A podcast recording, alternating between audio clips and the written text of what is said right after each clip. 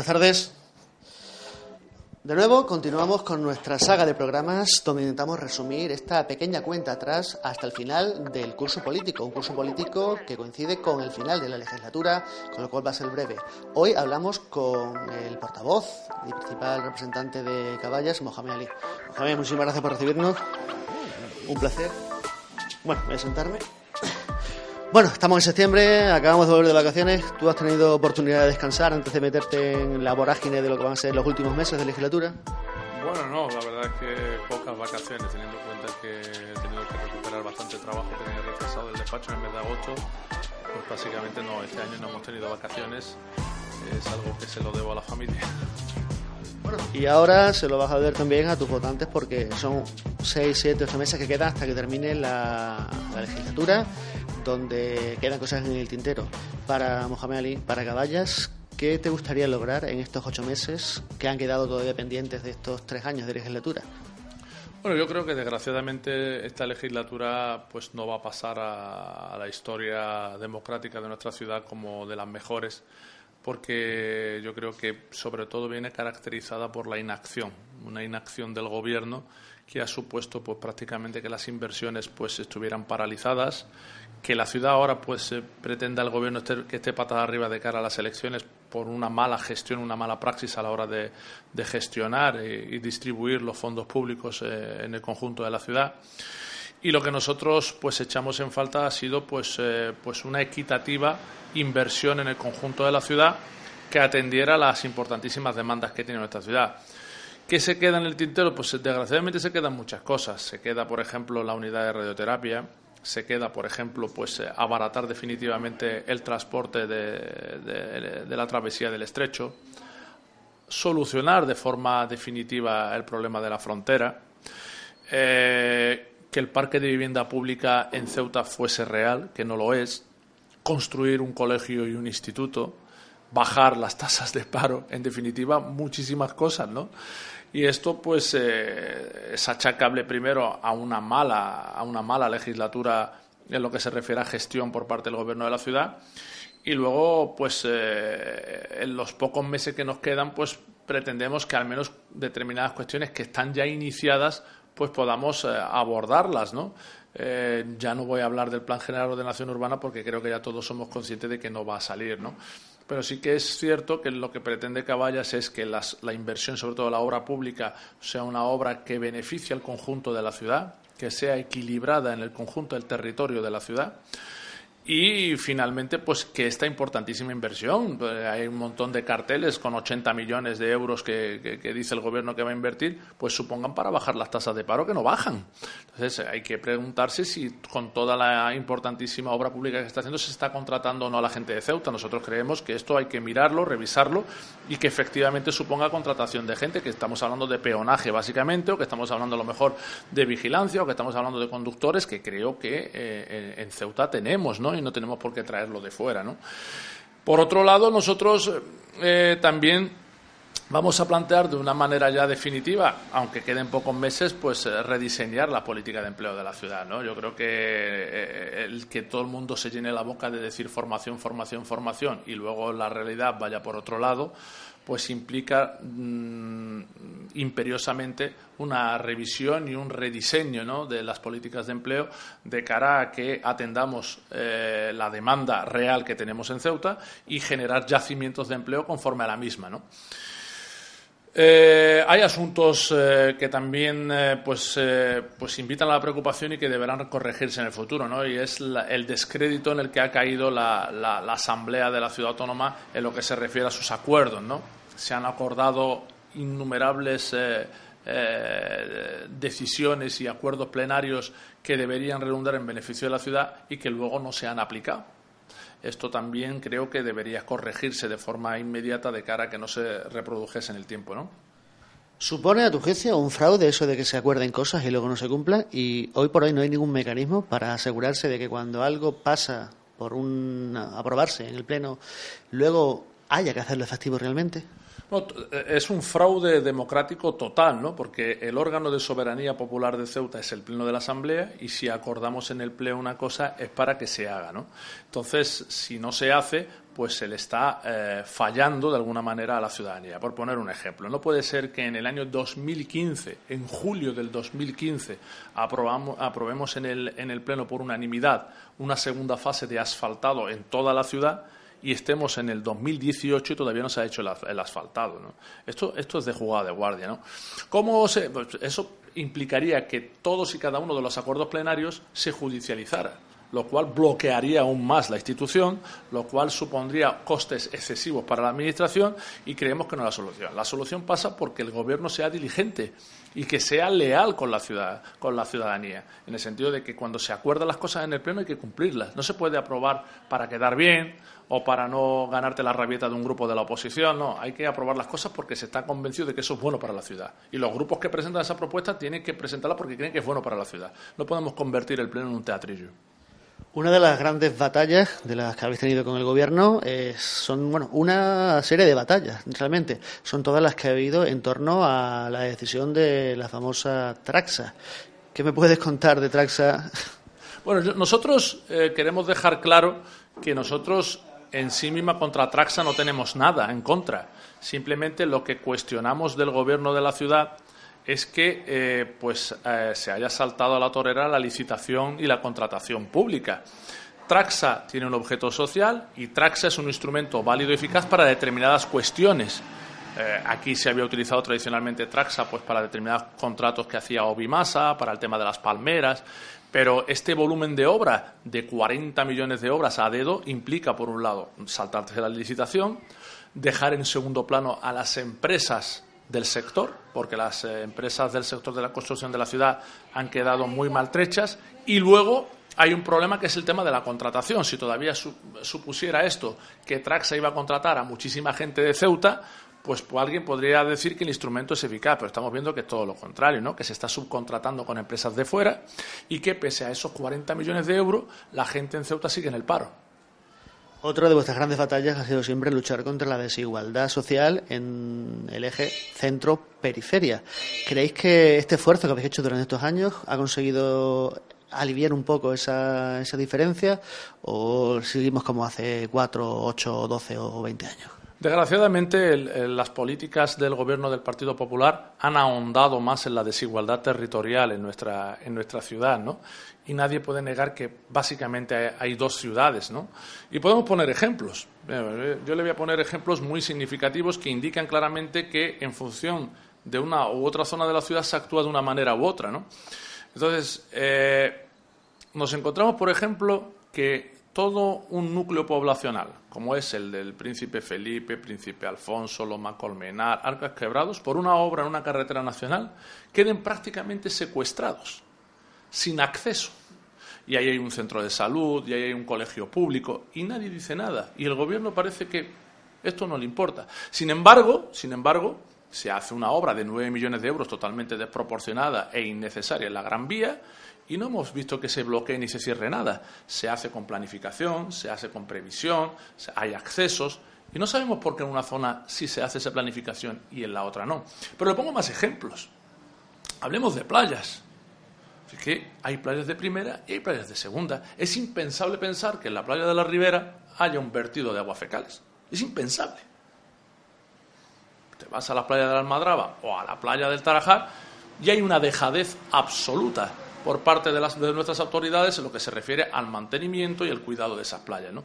Por tanto, nosotros lo que decimos es, si queremos que esta ciudad sea una ciudad basada en la cohesión social, sólida y con prosperidad mirando hacia el futuro, la política de inversiones debe ser una política equitativa, de igualdad, de equilibrio territorial. Y hoy por hoy el Partido Popular ha hecho todo lo contrario. Recientemente habéis tenido también varias denuncias relacionadas con temas medioambientales, hasta el punto de haber descubierto, a través de los técnicos de medio ambiente, que Ceuta no tiene una inspección medioambiental. ¿Esto es algo que no se conocía a priori? Bueno, la política medioambiental del Gobierno ha sido una de las grandes ausentes ¿no? en toda la legislatura y, si me apura, en todos los años de gobierno del señor Vivas. ¿no? El medio ambiente no ha formado parte de la agenda del Gobierno y, ahora están aquí las consecuencias. ¿no? Antes de hablar de la, de la actualidad, pues aquí ha habido, por ejemplo, los, eh, los famosos vertidos de fuel a, a nuestra costa y si no los denunciamos nosotros no pasa absolutamente nada, ¿no? Pero desgraciadamente la política medioambiental tiene, es, poner una foto, ¿no? Es coger la foto del Parque de Santa Catalina y, enseñársela a la gente. Un desierto abandonado, de basura, eh, y, al gobierno parece que no le importa, ¿no? Y recientemente pues tenemos eh, emisiones de humo que nosotros entendemos contaminantes por parte de una central eléctrica justo enfrente de más de 400 viviendas de la Avenida Madrid, antigua estación del ferrocarril, o las viviendas de, la Junta Obra del Puerto. ¿no? Y uno dice, pues lo mínimo que puede hacer el gobierno es ir a Endesa e inspeccionar si esas emisiones, si esa combustión es arreglo a la ley, no, está conforme a la ley, si contamina, no contamina, si eso perjudica o no perjudica a esas más de 400 familias. Pues el gobierno no lo hace. No lo hace porque hay una cuestión que es el Servicio de Inspección Medioambiental que exige la ley de calidad del aire que el Gobierno no ha puesto en marcha. Y entonces lo único que sabe el Gobierno de la ciudad en relación a las emisiones de Endesa es lo que le da la propia Endesa. yo creo que esto ya deja mucho que desear en lo, que se refiere a la política medioambiental, pero con un agravante, con un agravante. Y es que estamos hablando de cuestiones de salud pública y es que estamos hablando de más de 400 familias, ¿no? Quedan siete meses hasta que termine la legislatura. Caballas y Mohamed Ali, ¿qué objetivos os planteáis para intentar lograr de aquí a final de, la legislatura, que es el final de la cuenta atrás? Pues nosotros lo único que deseamos es aportar desde nuestra humildad eh, y la representación que tenemos en la Asamblea pues eh, estabilidad e iniciativas que signifiquen mejorar la calidad de vida de nuestros vecinos y vecinas de Ceuta, ¿no? Y en ese sentido vamos a seguir trabajando, ¿no? Intentaremos poner encima de la mesa cuestiones que consideramos que son buenas para esta ciudad, eh, cuestiones que hemos dicho anteriormente, temas medioambientales para que se, se, respeten las normas y tengamos cierta calidad en el aire, pues cambiar la política de vivienda para que haya un parque de vivienda público disponible para la gente en Ceuta, eh, buscar yacimientos de empleo en nuestra ciudad conforme a la demanda existente. Eh, mejorar la calidad de la enseñanza con la construcción de un centro y de un instituto. En definitiva, vamos a poner encima de la mesa iniciativas que creemos que deberían ser compartidas por todos y que son muy necesarias en Ceuta, ¿no? Eh, nosotros llegamos hasta donde llegamos, ¿no? Tenemos la representación que tenemos, ¿no? Y yo por eso creo que el gobierno no debería enrocarse en la mayoría absoluta y sí atender un poquito a cuestiones que mejoran la, vida en nuestra ciudad y por eso pues eh, aparcar un poquito las siglas y entender que cuando se le mm, plantea de contrario cosas que son buenas, las acoja y luego las haga. Son muchas cosas las que ha apuntado y poco tiempo. ¿Creéis que se podría llegar a hacer alguna mejora en todos estos ámbitos? Bueno, nosotros lo vamos a intentar. Tenemos eh, ilusión suficiente para que en estos meses que quedan poner encima de la mesa eh, no solamente en el Pleno, sino en las comisiones o en reuniones informales o a través de nuestras visitas continuas que hacemos permanentemente a las distintas áreas de la ciudad, las distintas consejerías, para que el Gobierno, pues eh, si las vea bien, pueda materializarlas. ¿no? yo creo que hay que perseverar. La perseverancia es una característica importante, ¿no? sobre todo en un grupo de la oposición, de cara a intentar sacar adelante cosas que son buenas para la ciudad. Voy a cambiar un poco el tercio de la entrevista, lo apuntabas tú al principio, yo también. Eh, todo esto que estás hablando exige un enorme esfuerzo, con lo cual viene asociado un montón de tiempo. ¿Es complicado para una persona que está dedicada a la política compaginar todo este esfuerzo que supone ser un parlamentario, ser un diputado por Ceuta, portavoz de un partido, con la vida profesional y personal? Bueno, la verdad es que eh, el componente vocacional en la labor política yo creo que es fundamental, ¿no? Para intentar compaginar pues eh, lo que es una vocación, es participar en la política de tu pueblo, de tu ciudad, intentar mejorar, y luego lo que es tu profesión. Nosotros, los eh, diputados y concejales de la oposición, no tenemos un sueldo, eh, vivimos de nuestro trabajo y, en definitiva, tenemos que compatibilizar esa vocación y el trabajo. Muchas veces, y esto lo digo con sinceridad, sacrificamos más el trabajo y la familia, ¿no? Porque es cierto que, pues para estar en los lugares que te reclama la gente, pues hay que, hay que desplazar juntarse, hay que reunirse, hay que ir y eso conlleva tiempo, ¿no? Pero repito, si hay un componente vocacional que debe ser la base de, la, de cualquier labor política, pues eso compensa, ¿no? Luego llegan los meses de agosto y te pones a trabajar y a, ponerte al día en cuestiones que tengas ¿no? Eh, siempre que alguien lo haga con ilusión y que crea que, aporta pues para mejorar el conjunto de, la ciudad, pues yo creo que eso pues eh, ayuda a, llevar las dos, las dos cuestiones de forma idónea. A, partir de esta enorme labor que realizáis, hay un perfil definido muy claramente sobre quién es Mohamed Ali, portavoz de Caballa, Mohamed Ali, el político. Pero ¿crees que en una ciudad que en el fondo es pequeña como Ceuta, eh, Mohamed Ali, la persona, la gente sabe cómo, cómo es usted, cómo eres tú? Hombre, yo creo que eh, esto depende de a quien pregunten, ¿no? Yo creo que la familia y los círculos de amistad, incluso gente con la que tienes más contacto, pues prensa incluso, pues tiene ah, una idea más eh, certera de lo que tú eres que del conjunto de la gente que no te conoce, ¿no? A la gente pues le llega lo que le llega, le puede llegar a través de los medios de comunicación o lo puede llegar a través de las redes sociales o de oídas, ¿no? En un pueblo, como tú has dicho, en una ciudad tan pequeña que funciona como un pueblo, ¿no? Que es Ceuta, ¿no? Y, eh, en cierta medida sí, en algunas ocasiones sí hay cierta distorsión, ¿no? En lo que es uno, lo que, lo que hace, lo que se dedica o cómo piensa, ¿no? Pero yo creo que eh, en eso también se trata, ¿no? Uno tiene que intentar llegar a la gente y, comunicar a la gente y, eso conlleva necesariamente pues abrirse y que la gente te conozca como tú eres, ¿no?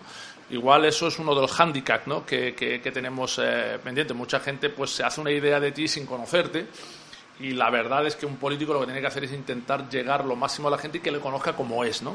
Y no la gente no se cree una una, una imagen artificial o que no es eh, a 100% de lo que es uno, ¿no? Dentro de toda la actividad que se ha conseguido a lo largo de estos últimos tres años de legislatura y de lo que no se ha conseguido, ¿hay algo especial que se haya quedado en el tintero? ¿Una espinita clavada que le hubiese gustado especialmente lograr y que no se ha podido conseguir? Bueno, ha, habido muchas, ha habido muchas, ¿no? Nosotros, nosotros hemos intentado sacar muchas cosas hacia, hacia adelante. Eh, por recordar varias, ¿no? Nosotros hemos intentado hacer entender al, al gobierno que hay mucho suelo ocioso que no se usa, ¿no? que es del Ministerio de Defensa y que podría convenir, eh, a llegar a un acuerdo con el Ministerio de Defensa y, crear ciudad, ¿no? no solamente viviendas, sino desarrollar urbanísticamente mejor eh, nuestra ciudad, porque hay muchos acuartelamientos, muchas eh, instalaciones militares que están vacías y no se usan. ¿no? Y esto pues todavía no, no, ha, no ha podido llegar. O, por ejemplo, dar luz a muchísimas viviendas, no solamente en barriadas como el Principio Benzú, sino aquí en el centro, en Pasaje Recreo, en el recinto, que no tienen luz por, por no adecuar no adecuar la ordenanza vigente, ¿no?